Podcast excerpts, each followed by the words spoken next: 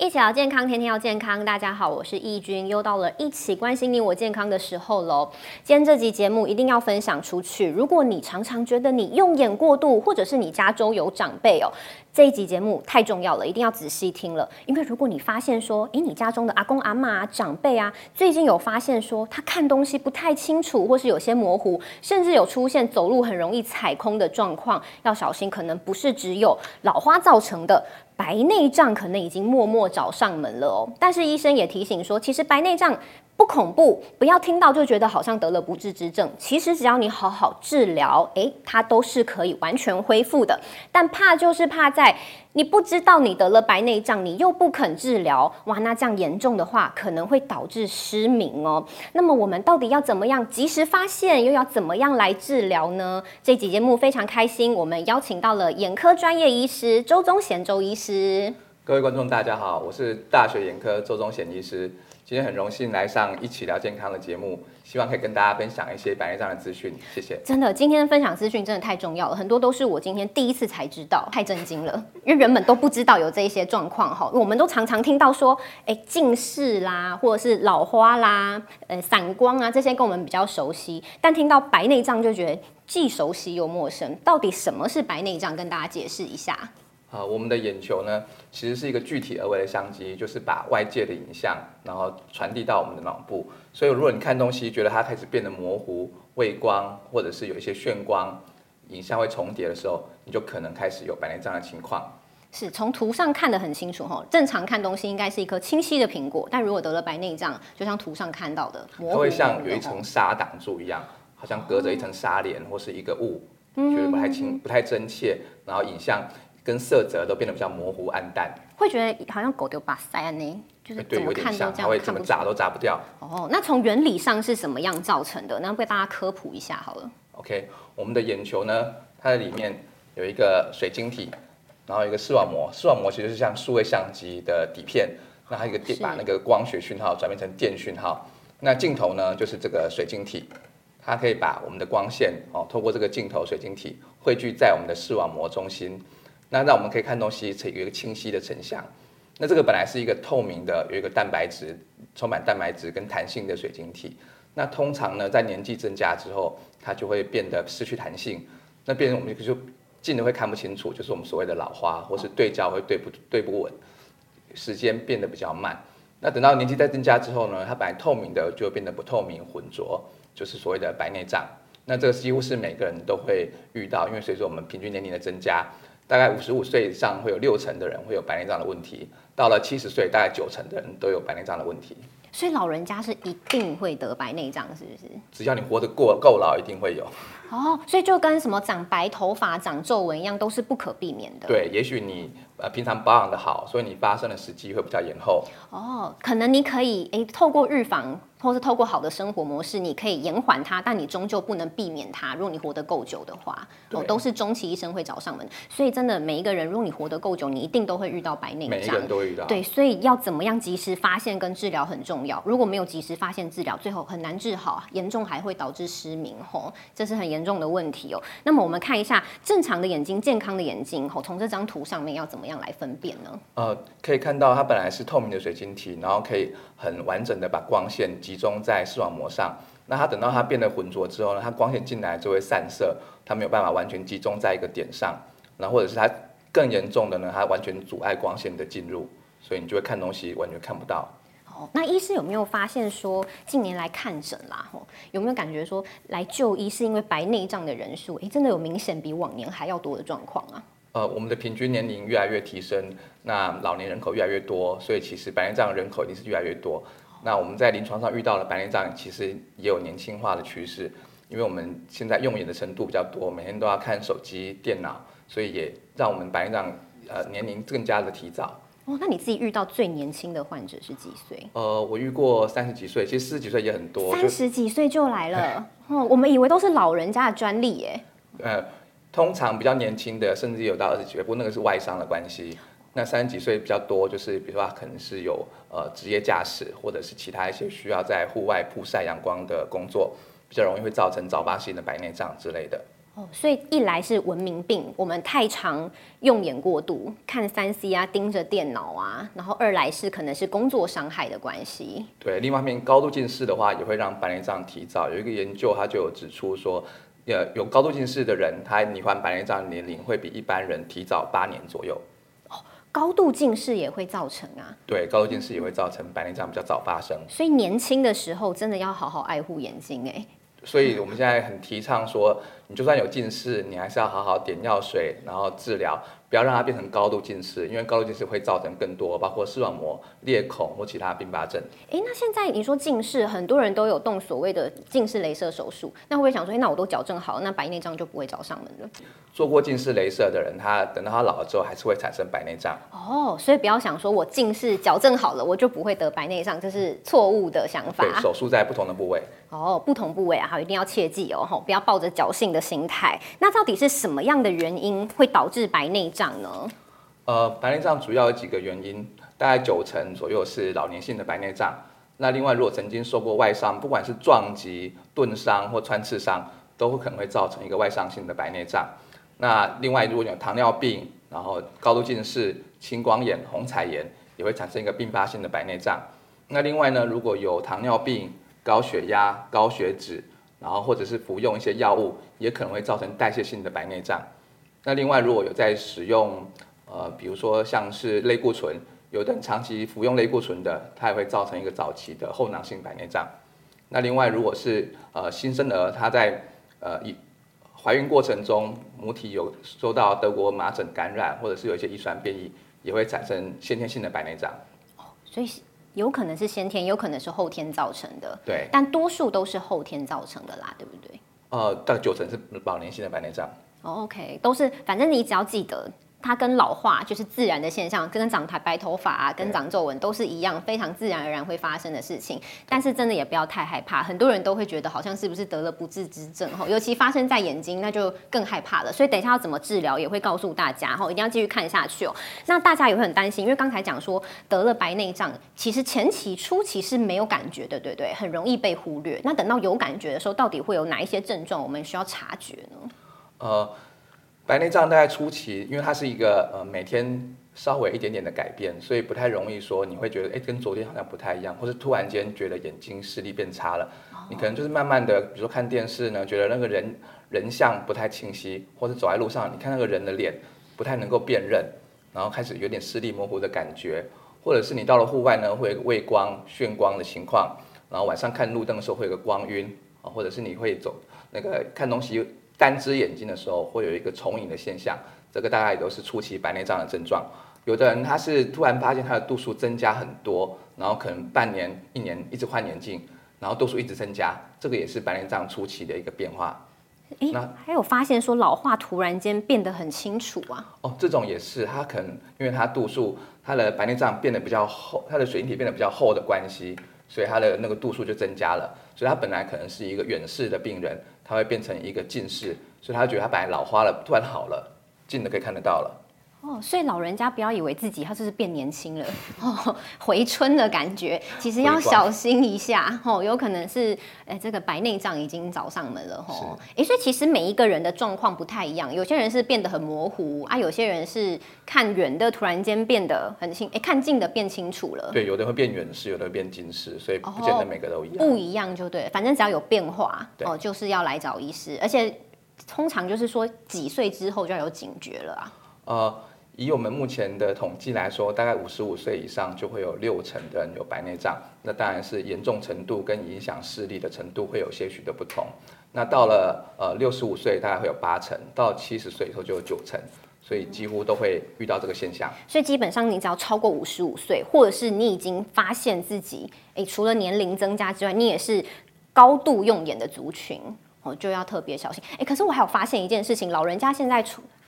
三 C 呀，电脑、平板很猖狂嘛，对不对？老人家都用的很很凶哎，哦，像我自己阿妈都会用平板看追剧，这样会不会导致白内障也会提早找上门啊？呃，应该说，因为我们生活形态改变，然后老人也都会把长辈图，都会上网看一遍、唱歌，所以其实他们比较早会察觉到自己的视力没有那么好，所以就会发现说，哎，他的视力已经变差了，就会提早来做检查。那如果是以前的话，可能以前老人他就是用摸的也可以过生活，所以他也不见得会发现说他视力变差了。哦，古早时期，比如说灯光昏暗，可能就没有发现的这么清楚啦。那刚才讲说，诶，可能近视，有些人远视，但会不会跟近视会搞混啊？比如说，会不会觉得说自己只是诶近视度数增加，要怎么样分辨啊？呃，如果只是近视度数增加，你可能就是远的不清楚，或者近的不清楚，然后可能，但是如果是白内障的话，是远近都不清楚，哦，都不清楚，所以会有一个度数上的差异。那如果我直接跑去，我我我没有来看医生，我直接跑去那个眼镜行，我说，哎，我要换眼镜的话，这样子是察觉得出来的吗？呃，通常如果你度数一直增加，然后你去配镜，很可能你会发现说你在矫正的时候没办法矫正到一个很好的视力，因为它的水晶体变得浑浊了，所以你的视力再怎么调整度数，还是没有办法看到很清晰的影像。就是不管你怎么样调整度数，都对不起来。对，哦，所以通常只要你去你去配眼镜啊，你真的怎么样对都对不起来的时候，就要小心了。通常眼镜行也会建议你去看医生，也会去看医生哦。所以其实是很容易发现的啦。哦所以真的不要拖到最后了，然后还不愿意面对，哦，会有什么严重后果？等下告诉大家。那我们先来看一下白内障，你自己常在门诊里面呢，听到比如说患者一来，然后就会有一些错误的迷思来问你，你自己统整一下，说比较常听到的是哪一些？啊，有的人会觉得说白内障是不是会传染到另外一只眼睛？那其实我们两只眼睛平常都有在用，不会只用一只眼睛，所以一般来说，大概两眼都会同时开始有白内障的症状，不会只有单只眼睛，除非说你是刚好哎坐在窗边，另外一只眼睛就是受受到了紫外线比较多之类的，才有会这边受到撞击受伤过，才有可能说单边比较严重。那不然的话，大部分两边两只眼睛都是同时会有白内障哦，也不会说你这边比较严重，那你接下来右边也会被传染过去，不会？不会，应该是两只同时发生哦，他们是单独的不独独立的个体就对了吼，没有这么心灵契合啦，不用太担心哦。那还有呢，说一定会失明吗？因为刚才讲到大家最怕就是失明。其实现在在呃全世界医疗资源比较缺乏的地方，白内障还是造成失明最主要的原因之一。那只是在台湾，我们的医疗资源跟健保制度下，应该算是就医便利性很好，所以几乎没有再听到有这种因为白内障造成失明的。但是你如果不处理，当然会失明，你可能什么都看不到，只看到光感，所以还是会造成失明。哦，所以你自己印象有没有觉得说，如果真的严重到失明，通常可能是比较固执的，就是很怕不敢动刀的，就会。很容易放到很熟，可是你放到很熟的时候呢，其实反而增加手术过程的风险，所以反而造成你的手术变得风险性比较高，然后比较危险。哦，所以人家问说，还有一个还有一个迷思是说，一定要等煮熟了，一定要等完全熟了再开吗？呃，以前传统的方式哈是要在眼球这个交界的地方，哦这边会做一个大概一公分左右的切口，然后把熟掉的水晶体把它挤出来，再缝上四五针。那个方式的话，就要等到它熟了之后来做，会比较好做。但是现在传的这个传统方式几乎没有人在用，都是用一个新的超音波乳化的手术，所以反而是不用等到熟了才做。而且现在的生活水准跟也没有人等到熟了才做。哦，所以也会建议大家一发现了赶快做，治疗效果会比较好，是不是？你如果等到比如说你呃行动不便或者是失智不太能够配合的时候，那时候要做可能就要全身麻醉。没有办法像平常是在门诊手术做一个局部麻醉的方式就可以做手术。哎，那我觉得其实家中子女扮演很重要角角色哈，因为老人家可能自己有时候会忽略了啦，我就觉得说啊老了这正常的嘛，对不对？所以家中子女就要特别帮忙注意一下。如果能够及早发现，对，及早治疗。对，是可以得到很好的愈后的效果。哦，对啊，如果你发现爸爸妈妈最近可能哎呦走路明显踩空哦，好像他摸不太到哦，吼，就要注意一下，有可能就是警讯。另外还有，我有看过，真的，你常刚常说会传什么长辈图啊，或者是说某医师提醒，超常有这种讯息的。我前阵子还看到自己外婆在那个群组里面传说，白内障不要怕，也不用动手术，眼药水就可以治愈。哎，这是真的吗？呃，如果大家有吃过。鱼眼睛的话，那个鱼眼球里面有一颗白白硬硬的，那个就是鱼煮熟的水晶体。那那个水晶体煮熟了，就是我跟我们老化它变硬了是一样，它不太可能用药水去点，会让它恢复成原本透明清澈的状态。所以唯一的治疗方式大概就是只能手术。哦，就是只能手术。所以点药水没有办法逆转，水哦，它讲呃可以延缓它老化的速度。所以是治标不治本啦。所以不管怎么样，所以真正治疗方式就是透过手术是唯一的办法。好，那我们先来看一下手术有这么可怕吗？我们先来看一下两段影片。内脏微创手术有：一、超微创超音波乳化手术；二、飞秒镭射辅助白内障前置手术。超微创超音波乳化手术，有医师利用手术器械在角膜制作微型结口，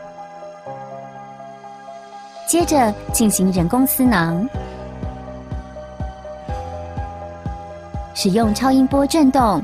将老化的水晶体碎片乳糜化并取出，最后再置入您所选择的人工水晶体即可完成。飞秒镭射辅助白内障前置手术，镭射制作环形囊袋，角膜主要结口、辅助结口，运用镭射仪器快速分解水晶体。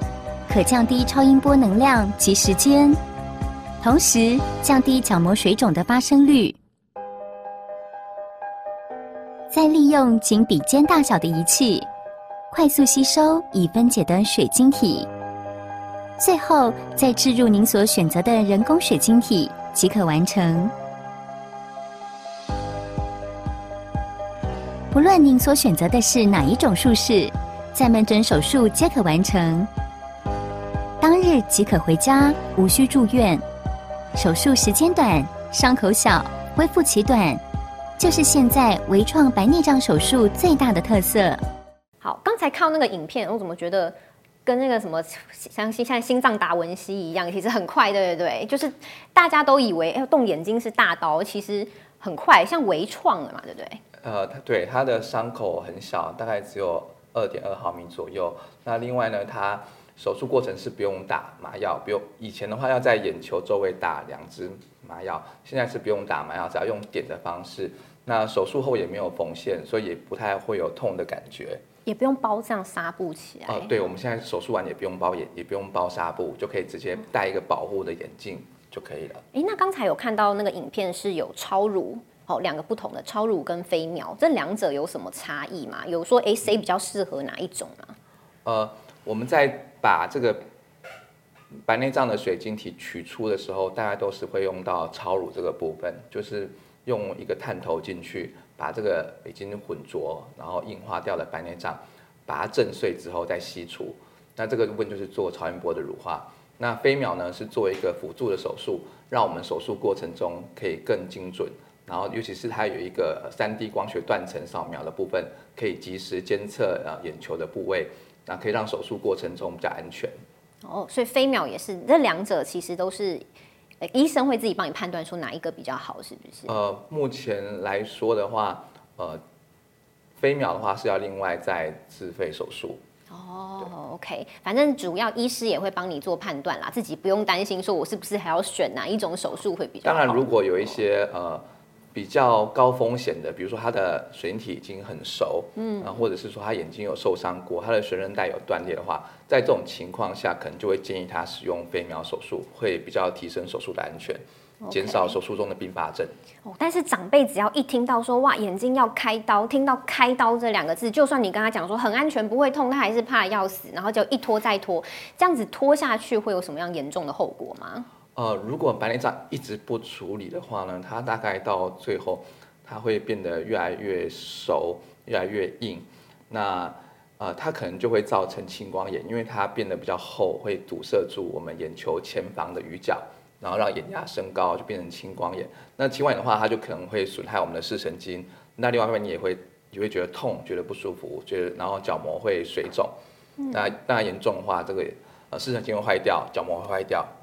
对，那这是不可逆的喽。啊，对，这是不可逆的。所以你等到拖到这么严重的时候，甚至失明的时候，就来不及了，哦，就来不及了。所以你前期都还是可逆的，都是可以完全治愈的。但拖到最后，而且前期你可能就是可以做超音波乳化的手术，你不用做一个很大的切口。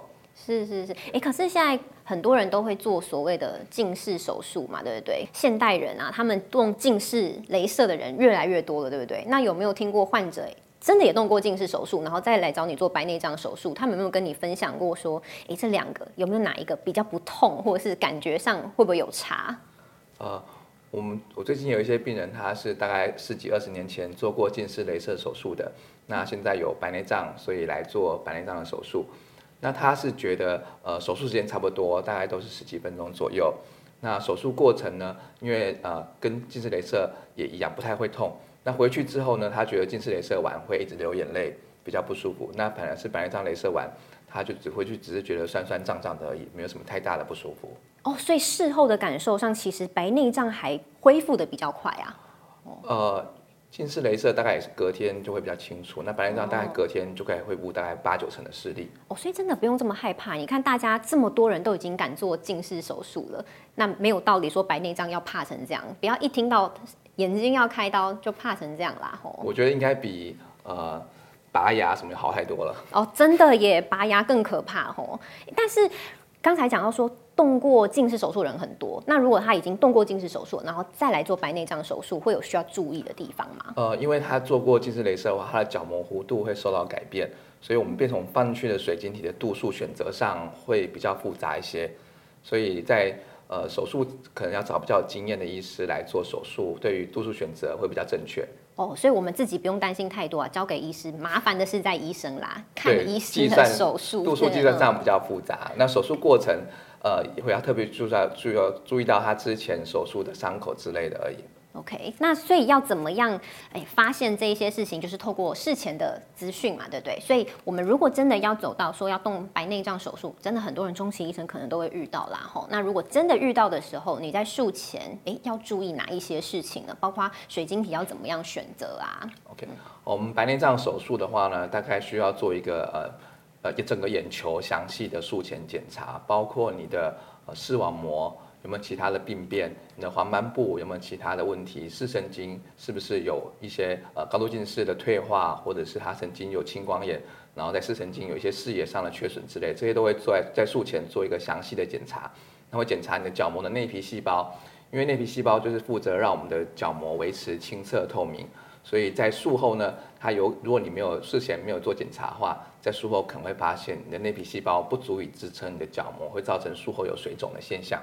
所以在术前大概都要做一些这些完整的检查，然后来确保你的手术在白内障之后可以恢复正常的视力。哦，所以家中长辈其实真的不用太害怕，搞不好医生更怕嘞。如果对不对，把你开开的怎么样，那也要负责、啊。我们就有遇过病人，他是呃两眼的角膜内皮细胞差很多，他我们正常的内皮细胞数大概是三千左右，那他一边是正常三千，另外一边只有一千多。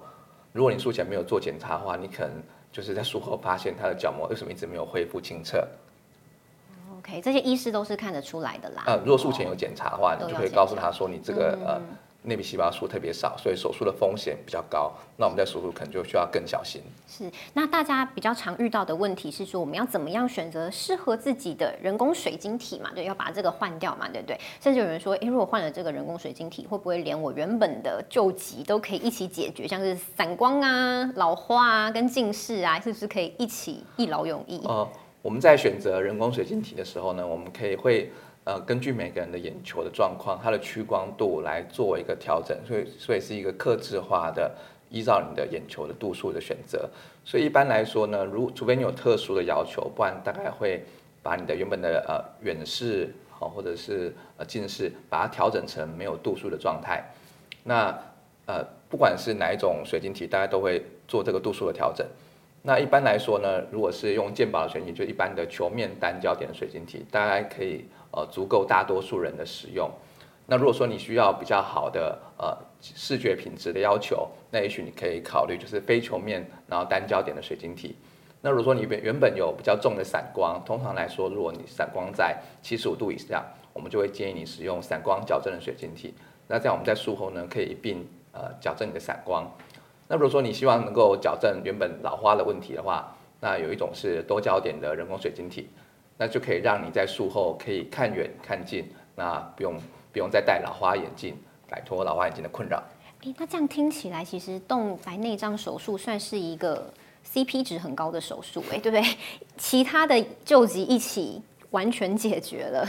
呃，对，就是度数、散光、老花可以一并解决。哦，所以刚才是第一个是呃健保有几有给付的，对哦，但是其他的如果你要选择更好的话，可能就是要自己再自费的话的部分，OK，所以就是看自己的需求是怎么样啦。如果你依照嗯每个人的需求跟生活形态来做选择，选择一个适合你的水晶体。是那自己。我说健保给付的那个，基本上就已经有矫正一些度数的问题，度数都会调整。哦，哎，那这样子，所以这样子，如果你现在已经高度近视，然后你又得白内障，那应该要迫不及待赶快去动。呃对，对就是你马上可以就算你本来是高度近视，那白内障之后也会把度数尽量调成是没有度数的。是啊，所以真的不要害怕，哎反而要开心的去接受这件事情。我刚听到很开心，对对于老化这件事情又放下心来了，让眼球回春。真的让眼球回春，而且真的没有这么恐怖啦。吼，真的要再一次提醒大家。但是很多人担心的是说，我现在就算我开刀，我治疗好了，那如果我继续过度操我的眼睛，哎，那有可能白内障又复发吗？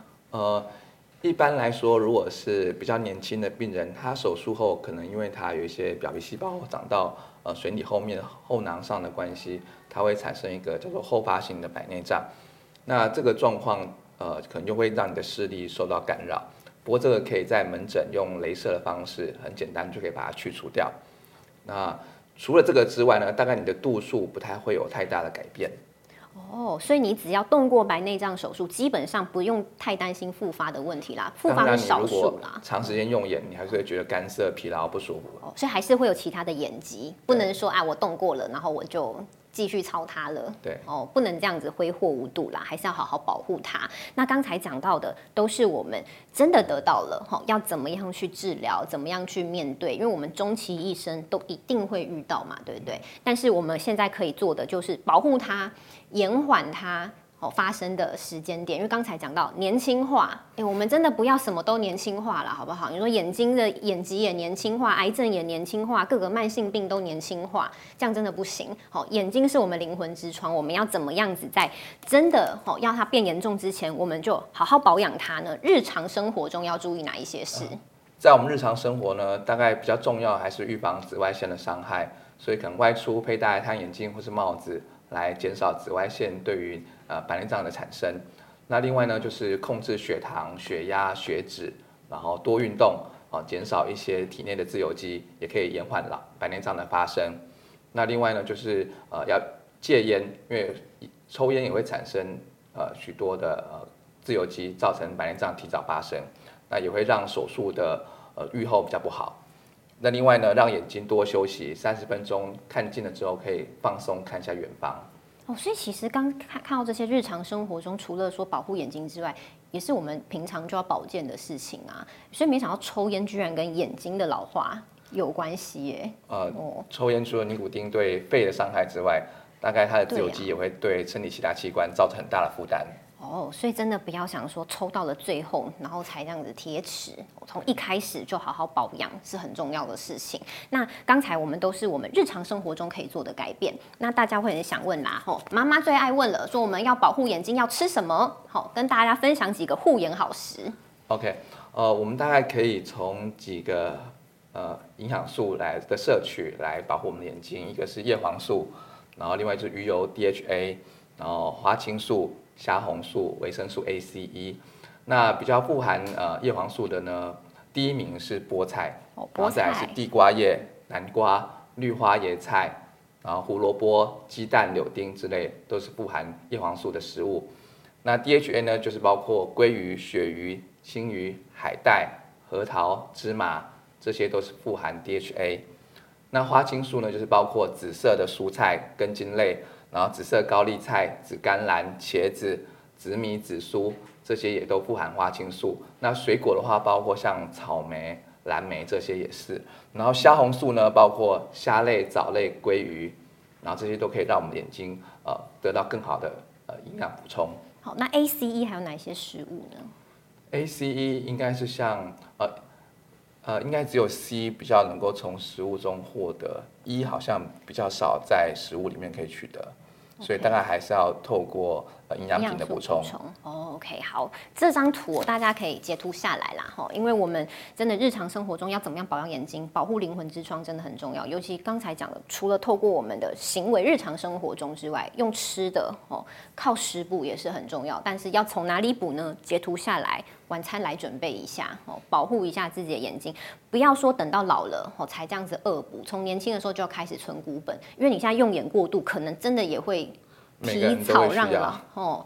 它不是不来，只是时候未到而已。那如果你现在抄，他会让你提早到。然后最后说，针对现在这样子年轻化啊，人那个得到白内障的人又激增了，这样子，然后医师自己看有没有什么要呼吁一下大众，不要有一些错误认知，也不要太害怕。嗯，我想大概平常呃做眼睛的保护，然后不要太过用于过度，比如说不要长时间追剧，然后不要呃。自己呃近视度数很深，然后让你的度数一直增加，那之类的，大家都可以让你的眼睛比较能够维持在好的状态。是，而且尤其面对手术的时候，很很重要，不要太不要那么排斥啦，哦。对，他的手术来说，应该是一个门诊手术，然后手术间也手术时间也很短，所以大概可以。